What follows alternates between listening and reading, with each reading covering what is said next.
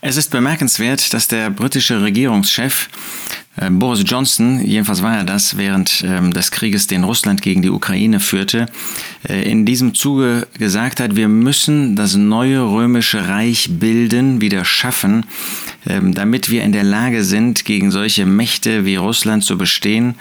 Ähm, das sagte er im, Rahmen auch der, der Annäherung mit dem Mittleren Osten und mit Nordafrika um eben eine europäische Armee zu formen, die in der Lage ist, in solchen Kriegen auch zu bestehen, ähm, wo er eben Zweifel hatte.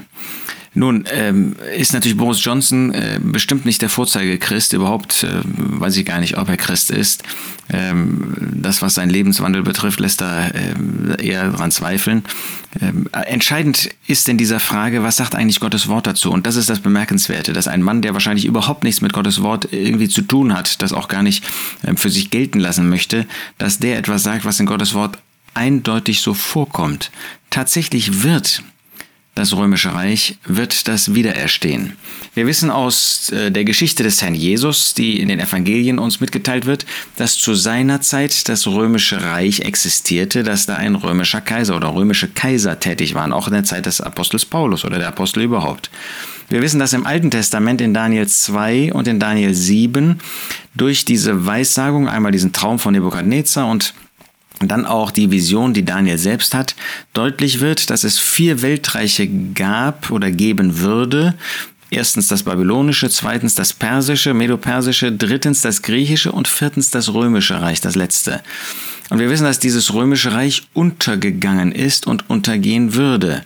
Aber dann zeigt uns Offenbarung 17, in der Vision, die Johannes dort haben durfte auf Patmos, in Vers 7, auf Morgen 17, Vers 7. Und der Engel sprach zu mir, warum verwunderst du dich? Ich will dir das Geheimnis der Frau sagen, das ist die falsche Kirche, die Hure, die Prostituierte, und des Tieres, das sie trägt, das ist eben ja, das römische Reich, das die sieben Köpfe und die zehn Hörner hat.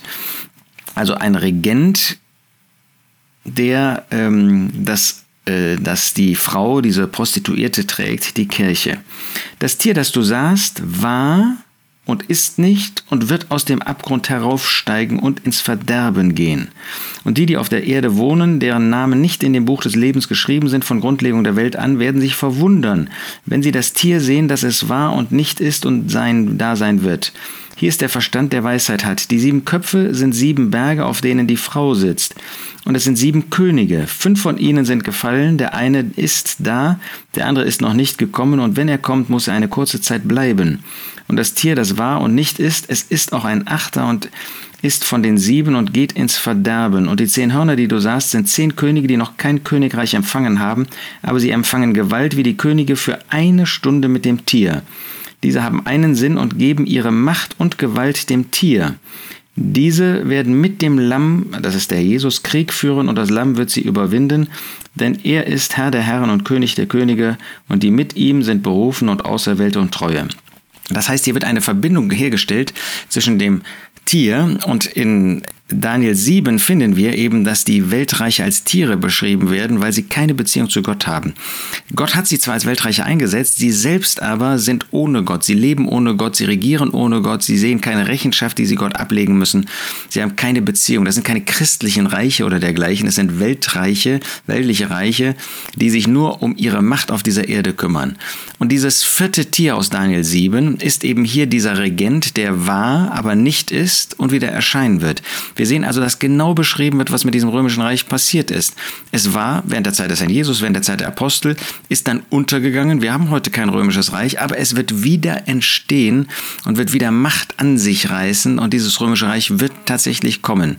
Es wird dann eine Verbindung eingehen mit der Kirche und zwar in dem Augenblick, wo die wahre Kirche, die wahre die wahren Gläubigen, die Versammlung Gottes, die Gemeinde Gottes nicht mehr auf der Erde ist, sondern nach 1. Thessalonicher 4 entrückt sein wird, dann wird es eine Verbindung mit dieser leeren Hülle, das werden natürlich Menschen sein, aber eben ohne Gott, ohne den Herrn Jesus, ähm, weil es gar keine wahren Gläubigen, jedenfalls für eine kurze Zeit hier auf dieser Erde geben wird. Aber die Kirche wird weiter bestehen und wird weiter existieren.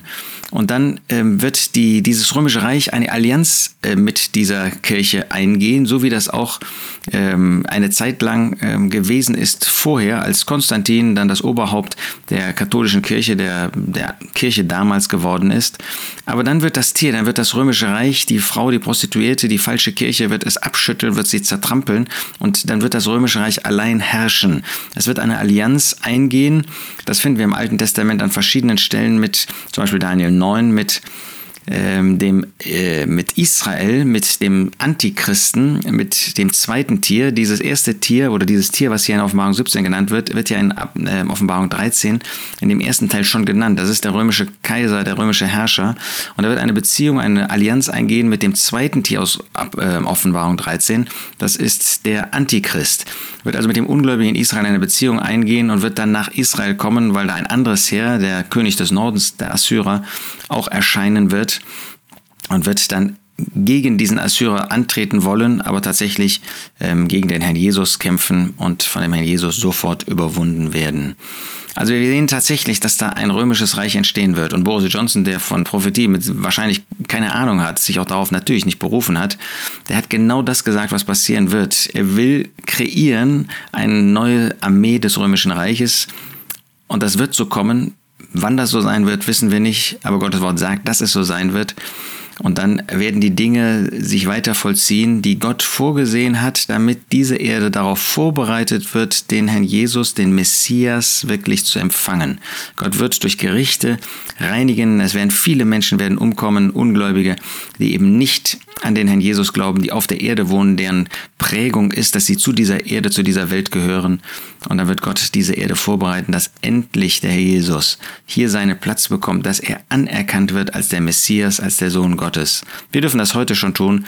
Wir dürfen diese Dinge mit Gelassenheit, mit Ruhe sehen. Das wirft uns nicht aus der Bahn, weil wir wissen, dass Gott nichts aus den Händen gleitet. Er hat das alles schon vorhergesagt.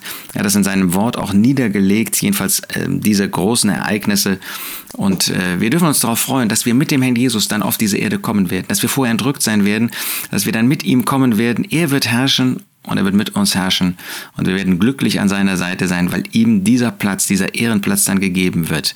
Wir wollen uns heute nicht in die Politik einmischen, wir haben mit dieser Politik nichts zu tun, außer dass wir den Regenten gehorsam sind. Wir sehen, wie sie ohne Gott in, äh, in den meisten Fällen regieren aber dass sie nichts gegen Gott tun können. Alles geht an dem Angesicht Gottes vorbei, was sie tun.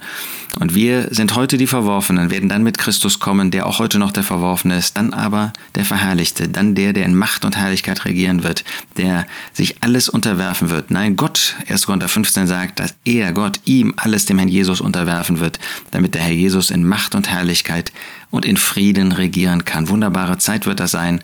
Wir dürfen heute schon die Regentschaft des Herrn Jesus, unseres Herrn Jesus Christus in unserem Leben, dürfen wir anerkennen, dürfen uns ihm unterordnen, dürfen ein Leben führen zu seiner Ehre. Tun wir das?